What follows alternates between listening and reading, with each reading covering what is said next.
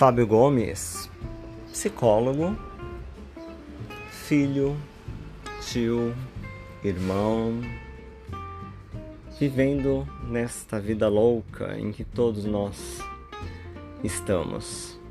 Para uns mais, para outros menos. Porém, enquanto psicólogo, até mesmo antes, sempre pensei muito e refleti muito sobre as relações humanas. Foi o que me levou a estudar psicologia, ser psicólogo, tanto hospitalar quanto clínico. Este podcast vem para refletirmos de forma rápida assuntos cotidianos, porém importantes nos dias atuais. Sigam-me, não deixem de seguir todos os dias uma nova reflexão.